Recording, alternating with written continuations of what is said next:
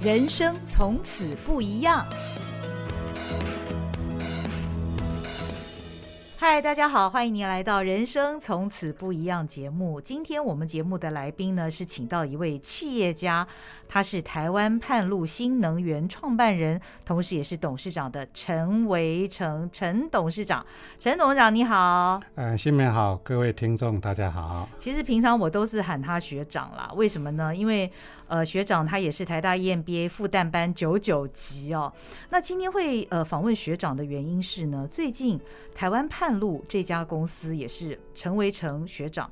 他所投资的一家公司呢，如果大家有关注新能源这个议题的话，一定还记得，在二零二二年的十一月份，他们发布了一个新闻稿，就是台湾泮鹿跟全世界的波浪发电领导厂商之一的海可纳新能源合作，新建了台湾第一座的海洋波浪发电示范场，地点是在和平岛外海哦。那这不但是台湾第一座，也是世界第一座阵列式波浪能装置，可以说是绿能的里程碑。那我还记得我在看到那个签约那一篇新闻的时候啊，我看到学长说这是一个令人兴奋的时刻。那其实更令我感觉到好奇的是，我想各位听众应该也都知道，就是说念念 EMBA 哦，特别台大 EMBA 很多的。企业家、创业家，但是我今天请到的这一位陈维成呢，他创业投资的领域真的是相当相当的多。那尤其是最新的这一桩哦，可以说是画下一个时代的里程碑。这就是为什么会令他感觉到兴奋最主要的一个原因。所以一开始我想请教学长，您会投资这个对您来说是全新的领域，您的事业跨入了全新的这样子波浪能发电的领域。当时你是看见了什么需求跟未来的发展吗？这么说好了啦哈，这个是一个新的东西。老实讲，我不太懂。那应该再回溯到呃很久以前哦，大概二零一五年的时候啊，有一个那个澳洲的海浪发电团队，嗯，带着多国的专利海浪发电技术来台湾。就叫海可纳，刚刚你讲的海可纳叫 APL，嗯，Aquanet Power Taiwan Limit 哈，嗯，他在台湾观音盖了一个一比一的模拟发电设备，嗯，那这个设备上实际上就是可以直接放在海上发电的设备，嗯，除了它产生的震荡风力是用人造风来模拟以外，嗯嗯，所以它是直接就可以发电的一个设备，然后在二零一七年大概是。下半年的时候啊，他们邀请我去参观，那我去走马看花看了一遍，嗯、看到很多的电脑设备，看到他们就直接能够发电。后来他们需要哈、啊、资金的注入，嗯，然后来帮助他们做开发的业务。嗯、那时候我觉得台湾是一个岛屿，嗯，四面环海，应该是一个很适合海浪发电的地方。但是我对发电技术我不太了解，嗯，那我请了一个我高中的同学，他在核能发电厂上过十几年的班，来帮我看一下，嗯嗯，他也是我们台大 EMBA 啊，他叫周鸿儒，不晓得你认不认识他，嗯，他帮我确认这是一个世界上一个最好的一个发电设备，然后我也找了几个创投的好朋友给我做建议，嗯，然后就像先前我们跟新平聊了，这次投入的钱会不少。嗯，然后回收的时间要很长，那有可能钱就不见烧光了。嗯，那当时台湾还没有任何申请海浪发电的程序，到现在都依然是这个样子。嗯、那因为地点要在海岸线嘛，需要国家政府申请，会花很复杂时间。嗯，老实讲，投资风险系数非常高。我觉得这个技术对台湾甚至人类都是一个好事。嗯，所以。跟他们谈，花了好几个月，一直不敢下决定啊。从二零一七年九月、十月谈到二零一八的三月，超过半年我都不敢投资。嗯，因为那个一投资都是上亿的哈。嗯嗯嗯。那不知道有没有人知道，记得台中火力发电厂哈？嗯。呃，是世界二氧化碳排放量最大的煤 电厂，可能很多听众不知道。然后我们常常都以为那是满，那直到二零一五，如果新闻的知道就知道这个。很严重，然后接着就，二零一八年三月有个新闻，就是要在北部瑞芳的深澳电厂要增盖燃煤发电技术，嗯嗯嗯、那所造成台湾民众很大的反弹跟阻碍。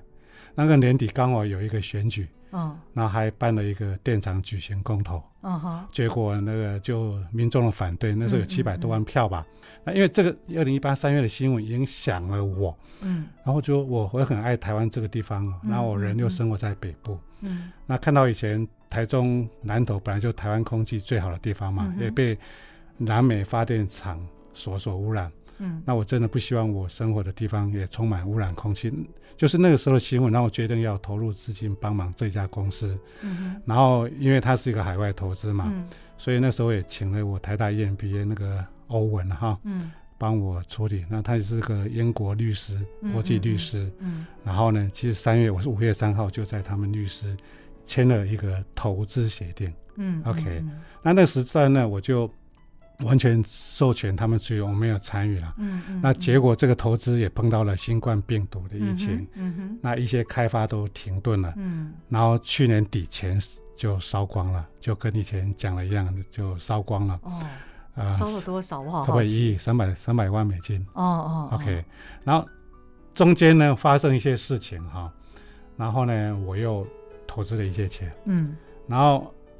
这段时间还是嗯，也经过了大概四年嘛，嗯，那那个过程其实还蛮难熬的，然后钱也烧光了，然后后来我也在借钱给公司继续经营，嗯，那股东的有一些问题，后来我解决了以后呢，就刚好在今年二零，今年年初啊，台湾经济部就首次提出海洋能发电的董过费率，那是每度七点三个，那目前台湾还没有这样的。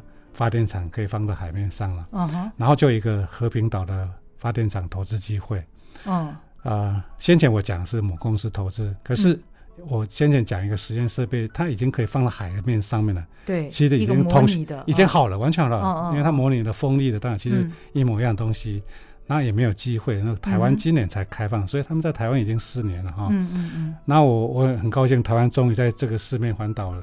的岛屿有个好的开始，嗯哼，那我也希望它能够放到海面上，因为很多人只看模拟，不见得会知道。嗯、希望放到海上面能够发电，嗯，所以希望能够从和平岛这样呃开始。所以呢，我就呃，其实那时候有几个红海的集团，嗯、然后还有一些，反正有些公司想要投入，可是后来这家公司呢，我觉得财务后续。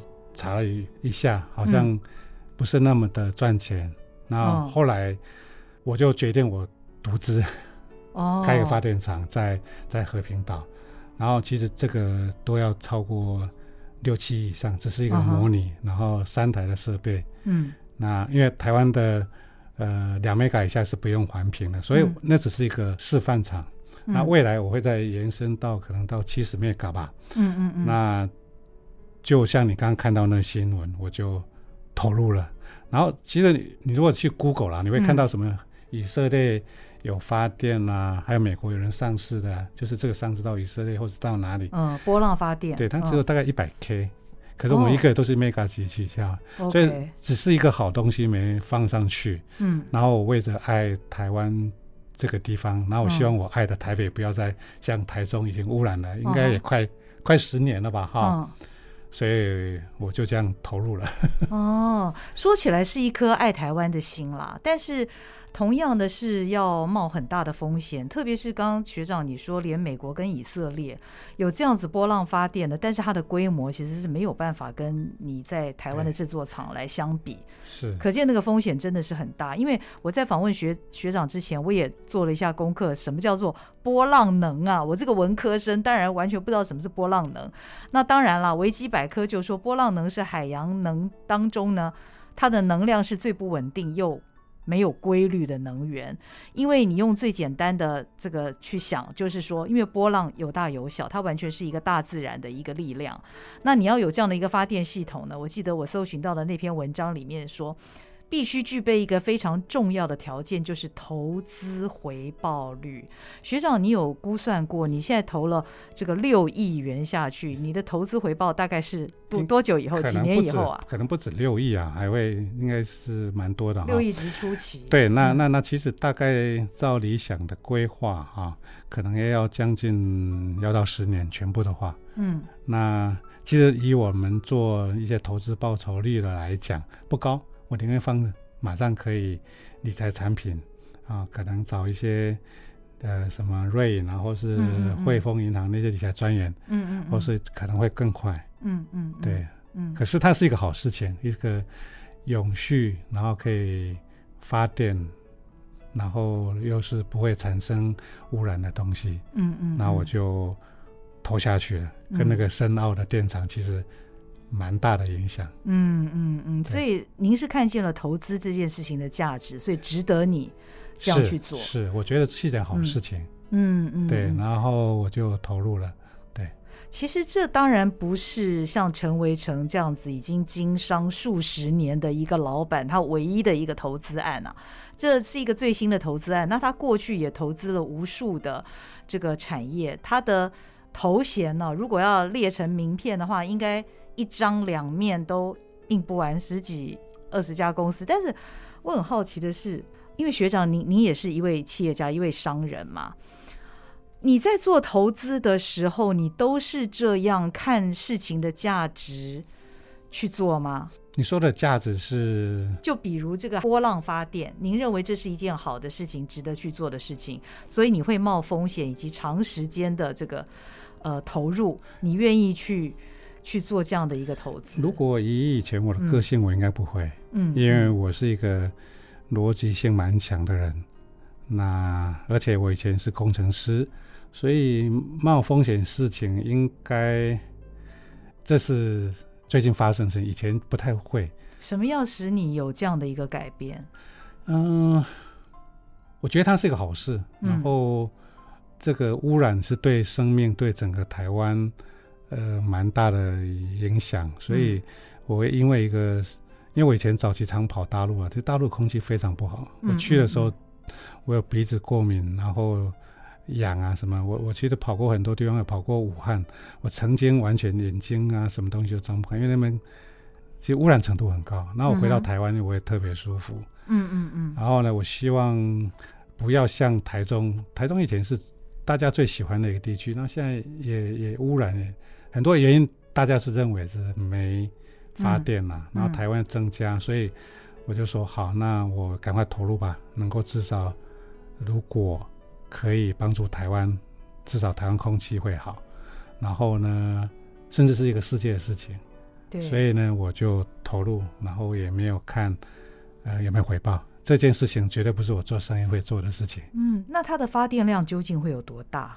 它的发电量大概，其实它一台可以到一 mega，嗯，比那个上市公司的一百 k 大概大十倍了哈。嗯嗯嗯。那它也可以三 mega，那其实未来我们还想做，下面是海浪发电，上面是风力发电，所以未来是一个很有潜在性的。那这个设备它可以在海上除了发电，它也可以海水淡化，哦，直接发电直接淡水。所以比如说我们有些和平岛啦，或是。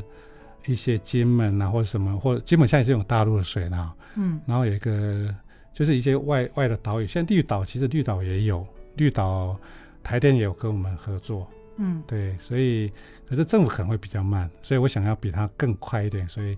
就直接自己投资电厂。嗯嗯嗯，我看到新闻报道里面是说，完工之后的年发电量可以提供大约一千五百个家户一年的用电量，这个是正确的数字。正确的，应该会，嗯，应该会比它更多。嗯，我听那个西欧跟讲，应该是会超过两千五百户以上。哦、那只是一些逻辑上一电一户几多少电。嗯，我有跟他聊过这个问题。嗯嗯嗯，对，所以那只是一个两三台。那未来嗯会更大嗯对嗯，其实学长您刚一开始就提到，其实这个东西你不懂啊，对我不懂。那我想到，其实学长你的专业应该是在电子方面，对，因为早年您是在伦飞电脑服务嘛，对，那个时候负责安规，对哦，还解决呃所谓的这个 EMI 就是电磁干扰的问题。本来您是个上班族哎，对我本来是上班族，专业就是电子方面，那怎么会一下子跳到成为一个不断投资而且成功的一个企业家？您您在电子这个方面其实原先是有一些天赋跟努力的，对不对？嗯、呃，有用功啦，因为我读淡江电子系了哈。嗯，那那讲到电子方面，其实以前考上电子系就直接读电子，所以。也没有想那么多。嗯，那之前呢，我是一个在伦飞电脑之前是一家安全顾问公司上班。嗯，那那时候早期帮一些台湾的公司啊申请 UL，美国 UL 跟加拿大 CSA 啊。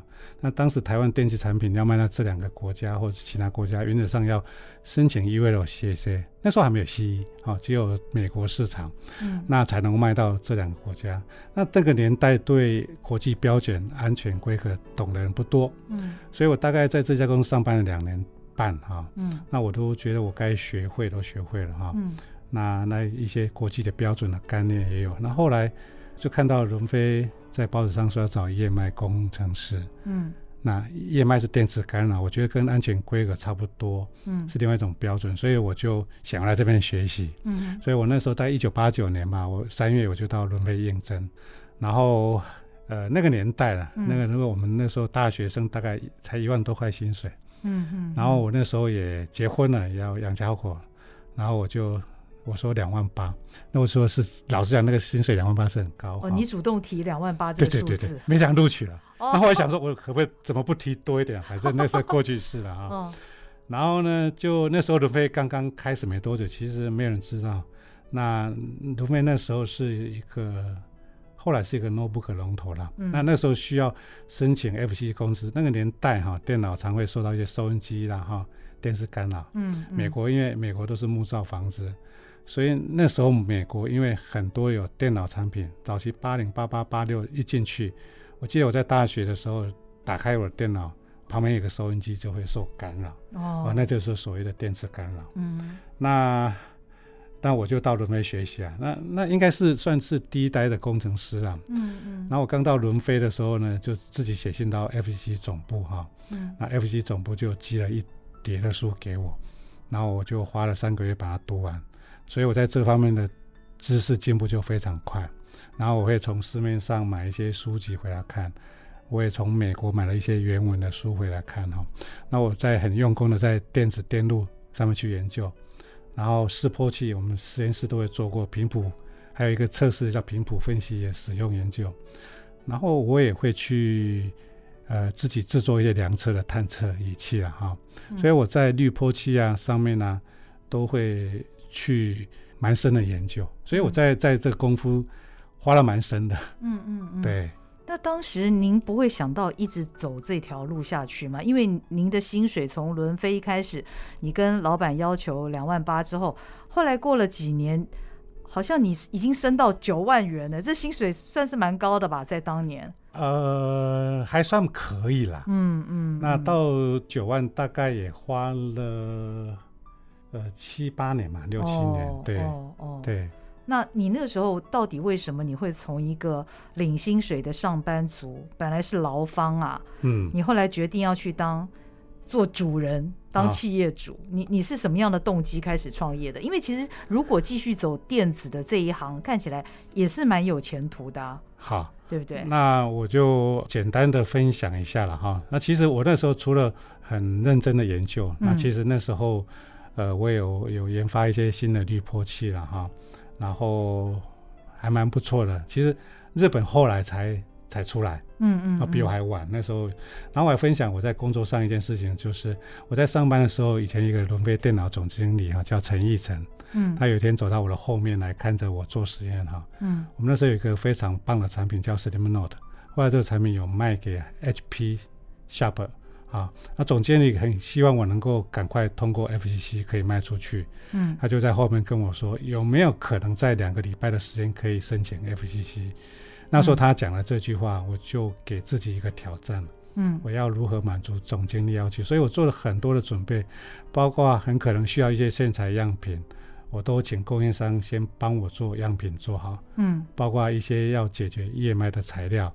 我都准备好，所以当样品到我的手上的时候，笔记型电脑到我手上，我就就有很多快速零件不用去准备。嗯，然后然后真的真的就在两个礼拜哈，我把那个 FCC 准备修改好了，然后我就带着去美国上班。嗯，嗯，那那时候我在这个地方上班，其实我做每一个产品都是有非常满足的成就感。哦，所以我在伦飞养成一个解决问题的能力。嗯，那那种成就感跟能力养成，其实是一种享受。嗯，所以我觉得就是那时候的一个人工作要努力要专业哈。嗯嗯。那其实我觉得任何工作只要努力花心去找资料研究，努力就会达成自己工作范围的专业满足的成就。后来我觉得一个人如果要成功，嗯，一定要工作专业，要专注工作，甚至想要创业啊，要审核自己有没有这个两个特质。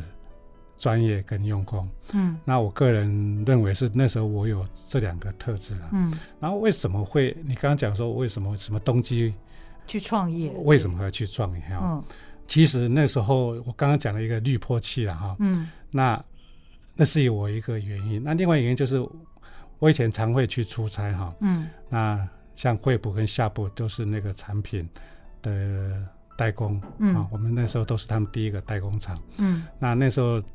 呃，荣美电脑帮 HP 代工嘛，所以呢，大概一九九二九三的时候，我就常常出差到 HP 的公司美国去出差解决问题。嗯嗯嗯、那是美国 Oregon 一个叫 Corvallis，那那时候他们的他们看到我解决问题的能力跟效率都不错了哈，嗯、就问我可不可以帮他们工程师上课。嗯，那时候我还蛮骄傲的哈，一个台湾工程师在美国白人社会能够。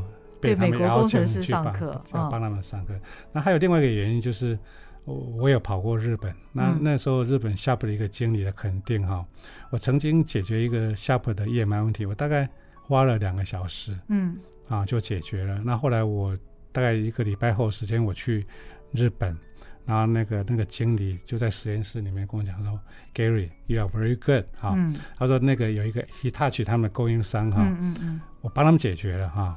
那细节都不能讲，然后他们花了两个礼拜，嗯，还没办法解决，哦，他就说得很棒。那这三件事情让我觉得我的技术不输日本人跟美国人，嗯，嗯，而当时台湾很多的零件供应商就常常会模仿日本、美国的人家来跟我们推销，说他们的东西比美国、日本人便宜，功能相近。那功能相近其实就是功能比较差。我在想，我们为什么不能做一个东西比他们好呢？嗯。因为前面的几件的我被肯定，嗯，那加上那时候有三个人哈跟我说，你要不要出来？因为我那时候常出国，嗯，那一个就是我教会啊，因为我是基督徒，我一个教会一个牧师，看我常出国。嗯、另外一个是我的岳父了哈，嗯嗯嗯，另外一个是我教会很好朋友，他们都跟我提醒，哎，你常常这样出来去去啊，嗯，他觉得那早期出差的机会，那时候人还不是很多，那我算一年大概出去五六次，嗯，他说啊，你要不要出来创业啊？嗯，那我觉得我有这种三个，我刚刚讲的专业的被肯定，嗯，用功。又用功，然后又有三个，呃，我属灵的牧师跟朋友，嗯、还有一个岳父啊，亲人跟我讲说，哦，那我就在开始想说，我脑筋有没有什么东西可以设计出来产生业务，所以这个东西市面上是没有的，嗯，我就开始去想，我发现好多东西都没有，哦，什么这些东西都没有可以解决，可是。这个产品都没有，那我就开始想要出来创业。那想可以解决，就是只是纯粹可以解决电磁干扰的东西哦。然后又担心会别人来抄袭模仿，哦、所以我创业跟专利是一起进行。所以后来我我申请了蛮蛮多的创业的的产品。哦、如果去 Google，等于说是你自己发明了很多当时市面上没有没有的东西，然后由这些产品来创业。对。哦，从无到有哎，从零到所谓的从零到一，对不对？对，我甚至钱都没有，钱都没有。那谁给你第一桶金啊？岳父？没有，我猜一毛钱都没有。啊啊，一毛钱都没有，那怎么？我那时候的供应商啊，对我蛮好的哈。嗯。那因为我在业界的品格啊，各方面还有蛮有 credit 的。嗯嗯。所以呢，他知道我卖出去的东西都是一些上市公司，我就跟他讲我没有钱，嗯，我可不可以卖出去？我刚开始做一些滤波器啊。就请别人代工嘛，嗯，代工人家要做嘛，然后呢，嗯、我说你可不可以卖给我卖出去的时候，呃，等我收到钱再给你。他竟然说好，哦，哦，所以我刚开始就大概只有车马费而已啦，不用钱。Okay, 这是一个信用的问题，他们信赖你，对，信赖我。哦，对，哦，很特别。我自己想想，这二十几年来很特别，嗯，很少有人从零到到创业，然后大概。七八个月以后哈、啊，他们财务跟他们那个小老板，嗯、那个那个人是老板儿子答应我了，嗯，嗯，所以对他们小老板抗议说，哪有人你给这家公司的票期比别人长那么多，三个礼拜快一个月，哦、对对对，哦，是，哦，但是一开始创业看起来仍然是你的本业嘛，对不对？对，是我本业，对，是你的专业。但是后来你你慢慢的跨出去到好多不同的领域，嗯，嗯。后来就做了很多啦，嗯嗯嗯，对，有投资业、房地产业，还有一些新产品，我也做智慧农场，然后做一些很特别的，哦，对。那为什么可以变得那么厉害呢？我觉得很多人觉得哈，我觉得我很、哦、很喜欢解决问题，所以我觉得，我觉得我以前工作关系哈、哦，当我投入，我就会有成就感。嗯，那投入我解决问题，我觉得不管上班或是老板，我都喜欢解决问题，所以我会一直投入，投入，一直解决，然后就会那个成就感，成就感就会一直解决问题。嗯，那这个循环当中，其实让我觉得对工作的投入跟专注就很多方面的。嗯嗯嗯。然后我通常在投入的是会因为有兴趣了。对。对，有兴趣就一直投入了。哦哈、哦。可是学长，你的公司文化，因为刚刚从你的所述当中感觉到你是一个非常专注于工作也投入工作的人。对。嗯，这样子一般我们来推论的话，应该您投注在工作上的时间会比家庭要多很多。可是，在创业以后，您的公司文化却是家庭优先，公司第二，然后品格第一，能力第二。这个听起来是很好啦，但是实际上你，你作为老板，如果你的员工们都是家庭第一，公司第二，然后品格不错，但能力第二，这样可以存活吗？其实哈，这个蛮特别。其实，嗯，其实我算是一个蛮爱家庭的人哈，爱小孩呢。可是我觉得，因为早期可能在农村啊，也没什么钱，以前也没什么钱。然后，其实我在工作的时候，我就都觉得我工作赚钱是为什么？就要养小孩嘛。嗯，所以我觉得。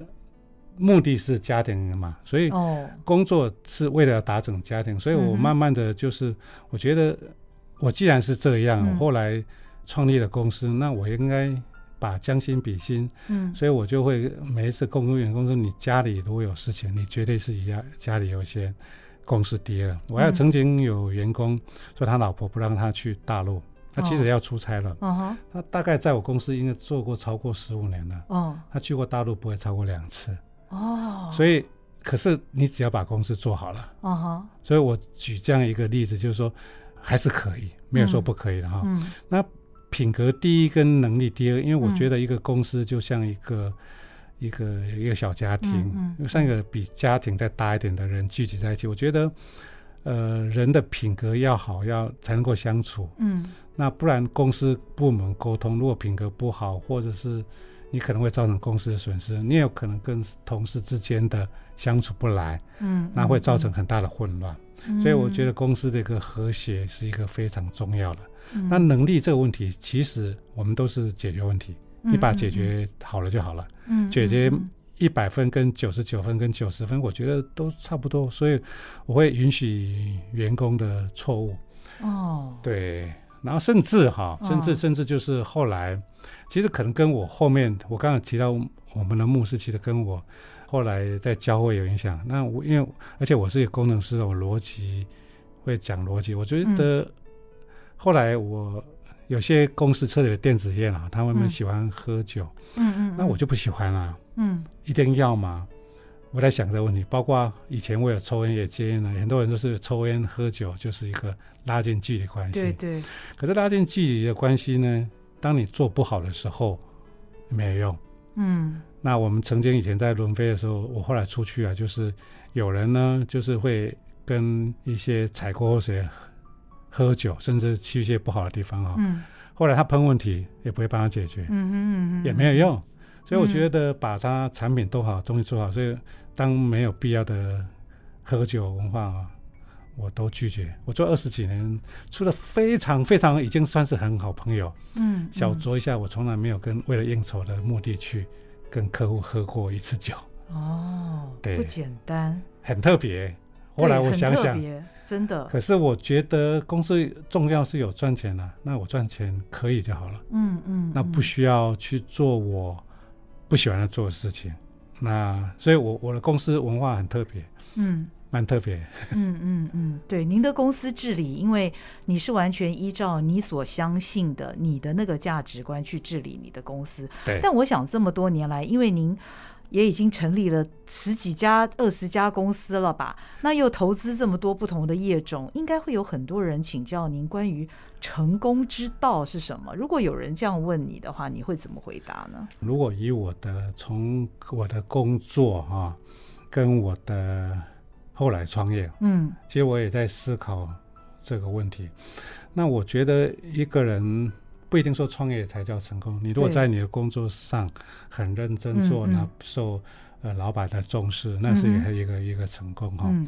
那我觉得我那时候工作，我很首先是会很很 enjoy 我目前的工作，嗯、所以我当 enjoy 我的工作的时候，会有产生成就感，嗯、成就感会投入，嗯嗯，投入就会认真，嗯、那就会解决问题。嗯、所以首先，如果我觉得在一个公司工作，你一定要。把公司的问题解决了，嗯，所以我觉得一个员工要努力，就是解决。就像我刚刚提到的两个礼拜解决总经理，嗯，我就想尽办法达到，嗯，啊，用我的知识、我的资源去达到了。所以在公司工作，我觉得这很重要。另外一个问题呢，我觉得品格，就我刚刚讲的品格第一，能力第二。品格的部分，我觉得在公司工作的时候。有可能会受到很多诱惑了哈，嗯，比如说客户会塞红包给你，嗯、我我也碰过这样的事情，嗯，然后可是我那时候不受诱惑，嗯，那后，后来因为这个的好习惯品格，嗯、后来我出去创业的时候，有很多供应商主动帮我啊，嗯、那那时候我有做过分享，在公司里面可能会有部门竞争问题，那时候我只专注公司竞争，然后有些人呢，呃，很在乎有没有拍马屁，我没有对我的。一些主管拍马屁，他有时候会找我麻烦。嗯、可是总监你知道我做的事情很好，甚至我的主管做，我觉得做得很好，那都很，我反正我就做得很好，反正还算红的哈。嗯，所以 所以我在工作上抓住的认真工作品格这个问题，哦、让我能够在这方面非常的专业。嗯，然后呢，我记得我那段时间，我从工程师，我都是换工程师，嗯、我没有分享，我工程师主任副理到经理。嗯。三年半就升到经理，不到一年就升一个阶级了。嗯嗯嗯，啊，嗯嗯。那后来因为这个专业，你就会专业了嘛，你才有办法让我可以做出差异化，嗯，别人没有的东西。嗯，所以我任何任何一个行业哈，你要做得好，你一定要专业。嗯，那什么叫专业呢？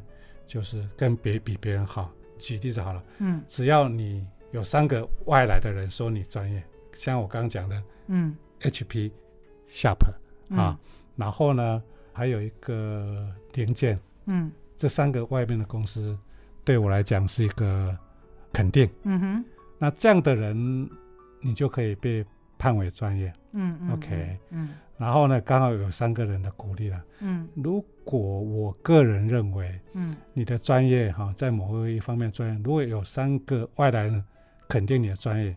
那旁边的会看到你有没有认真，有没有专业，嗯、我认为都可以创业。你认为都可以创业，而且都可以成功，哦、这是我个人认为的哈。嗯嗯嗯。当然有一些其他的特质原因啦。嗯、如果以我个人来讲，应该是呃，我小时候在乡下哈，嗯，那后来上了台北，然后其实讲到一段故事，就是我在乡下的时候。功课还不错，上了台北哈，嗯，突然爱玩了，所以就、嗯、就没有考上大学，嗯，然后那段时间我有一个发生一件事情，就是我我妈妈说，你如果能够考上大学，她给我一台 Vespa，哦，好，然后呢，我后来没考上去当兵了，我妈妈在当兵那段时间车祸去世，所以这段过程让我伤心的好久好久，应该超过二十年。后来我退伍了以后呢，就因为我妈妈的去世。然后我就大概三个月就考上大学，因为以前爱玩嘛，高中那没有考。那其实以我的 IQ 还算不笨，所以我那个三个月考上大学就就因为我妈妈的去世，另外一个转捩点，我读到的电子系。嗯。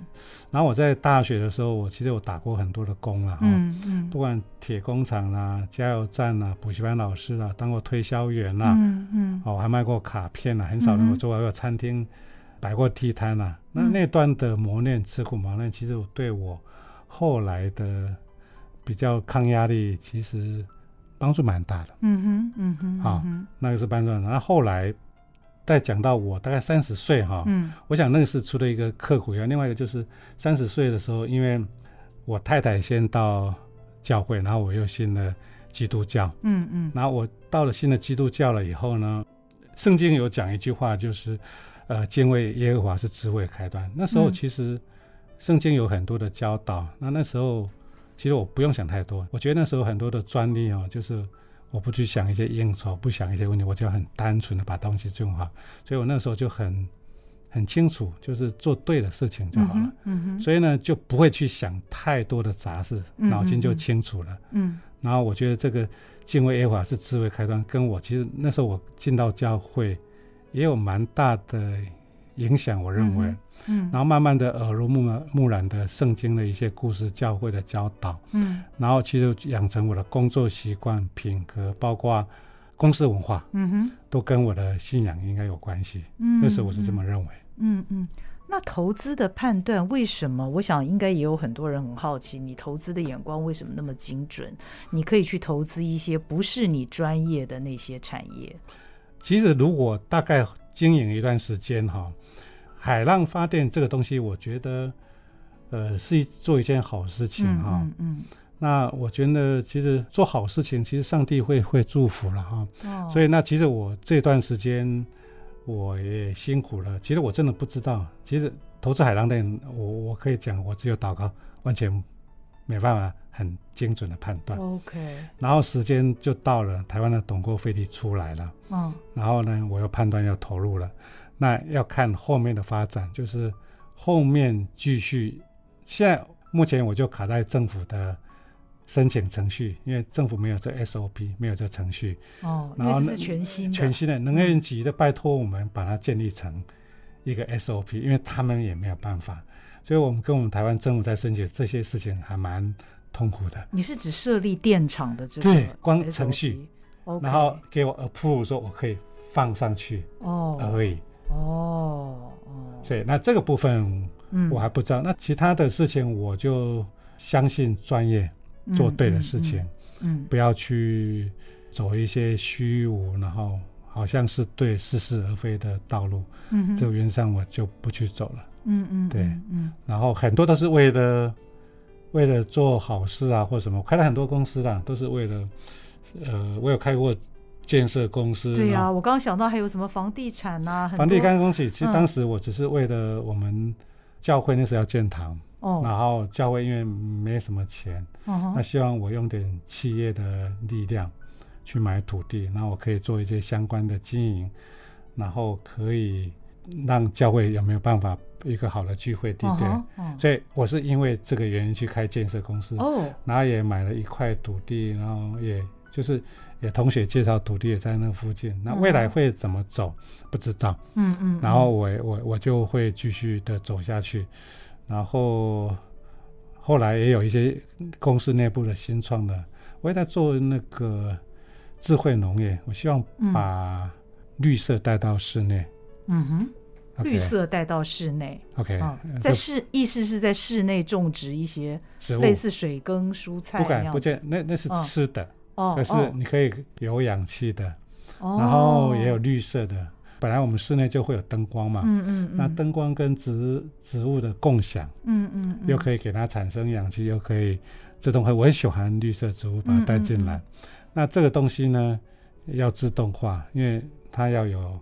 水分、光线，嗯，嗯还有养分，嗯哼，什么时候浇水，什么时候给水，嗯嗯，啊、呃，光照的够不够？不同植物会不同的照射，嗯哼，那这个还蛮深的。那到底好不好看？你不能弄得很难看，嗯嗯嗯嗯。然后甚至研究到，其实我我还在构想当中，是我可不可以把它做成一个自动化的职业农场？哦，那我我我想帮助一些贫穷地区。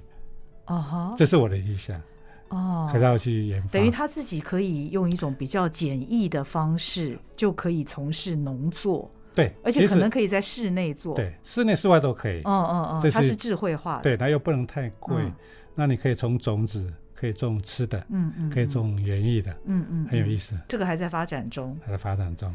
所以现在听起来，您所投资的这些产业，你的出发点都是从这是不是一件好的事情，是不是值得做的事情，对，来判断。这跟你所接触到的一些企业家，因为我想您在商界或者说在 EMBA，你一定有很多的同学朋友们，跟您一样是从商的，对，跟。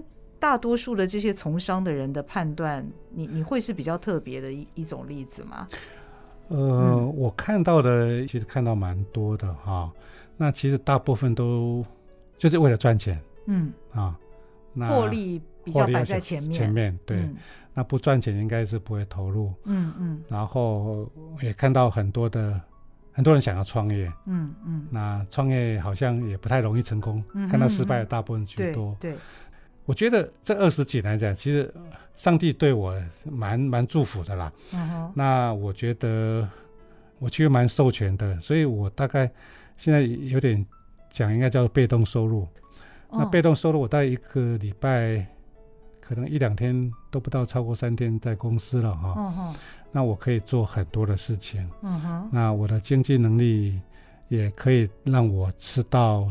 死也都不缺，所以我可以退休了啦。哦哦、那我那我儿子抽到死也够也够了哈。其实我我来想，就是那我要做点有意义的事情。嗯嗯、那我除了这家台湾潘路公司，我原来创立的公司叫荣艺啊，嗯嗯、叫荣神艺人。那时候因为刚刚信耶稣，所以要荣耀神。哦、那艺人这部分呢，除了我觉得让提供就业机会，嗯嗯嗯嗯、甚至后来我都想要如何帮助人。训练在职训练，帮助创业，嗯，如何帮助人？所以在艺人这部分呢，嗯、我希望能够往这个方向去做有意义的事业。嗯哼，嗯哼，所以我会以这个目标，等于说呃，有点像社会企业吧。嗯，有点像社会企业。那我觉得。应该要好好的做社会企业这样一件事情，嗯哼，那帮助更多的人，嗯，那甚至我太太都说，你要准备要盖养老院，那我说我要盖幼稚园，幼稚园比较有活力，养、哦、老院都好像比较要比较后面的，可是太太是觉得现在有这个长照的需求，对对对对对对对。哦、那，那学长您的财力可以，应该两个都要盖。呃，两个都很需要。其实财力 OK，最缺就是人。哦，人是最难的。嗯哼。那还有地点也很难。嗯嗯。特别长照，很多人都排不到位置的。嗯嗯嗯。如果经验的话，这个长照是最难的。嗯嗯嗯。对。那我希望做一些更有意义的事情了。所以接下来还有好多事情可以做呢，是不是？对啊，对啊。所以人希望不会呃容易老化，更有。憧憬，嗯，未来还有好多事情要做，我觉得，嗯，即便是您现在已经有了孙子，对还是你还是非常有活力的在对这个创业的路上，对，对不对？对，明年三月我还跟那个有一个叫做大都会的 Bill Wilson 呢，我还去看他们如何帮助那些菲律宾的穷人。哦，对，我已经报名了，好不容易抢进去了，所以明年三月要去菲律宾。哎，对对对对对对对，哦哦哦。看他们如何帮助呃一些小朋友，因为毕尔威森是一个小时候被抛弃的一个小孩，在美国，嗯、所以他现在在美国纽约都帮助那些贫穷的小孩。嗯哼，他因为他被妈妈抛弃了，被一个一个基督徒救了，然后他一生就是在做这么一件事情。嗯哼，我觉得很有意义。我不晓得我可不可以做什么，嗯、所以我觉得有意义事情我都去了解一下。嗯嗯嗯嗯，所以学长创业的很多公司名字都叫“荣艺”两个字，光荣的荣，艺是益处的那个易哦。对。那嗯，其实今天为什么我们这期节目我想到要访问这一位董事长？我想台湾的董事长为数也真的是很多很多了哈。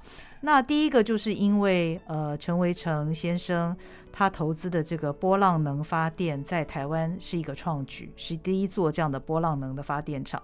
那第二就是我发现他在一路走来的这个创业的轨迹，呃，在我的眼光看来是挺特别的，挺特别的。可能并不是以获利为第一，而是以。一个有价值的事情来作为他判断的一个基准，我们姑且称它为这是一种价值投资吧。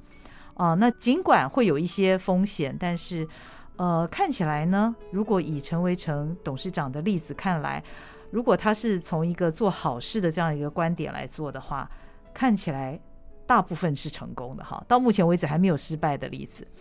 我还蛮感恩的哈，嗯、我创业的二十几年，嗯、呃，还没有赔过钱。哎呦，嗯，二十年，人家讲说都会，呃，创业啊要很波折啦，要跌倒几次啦。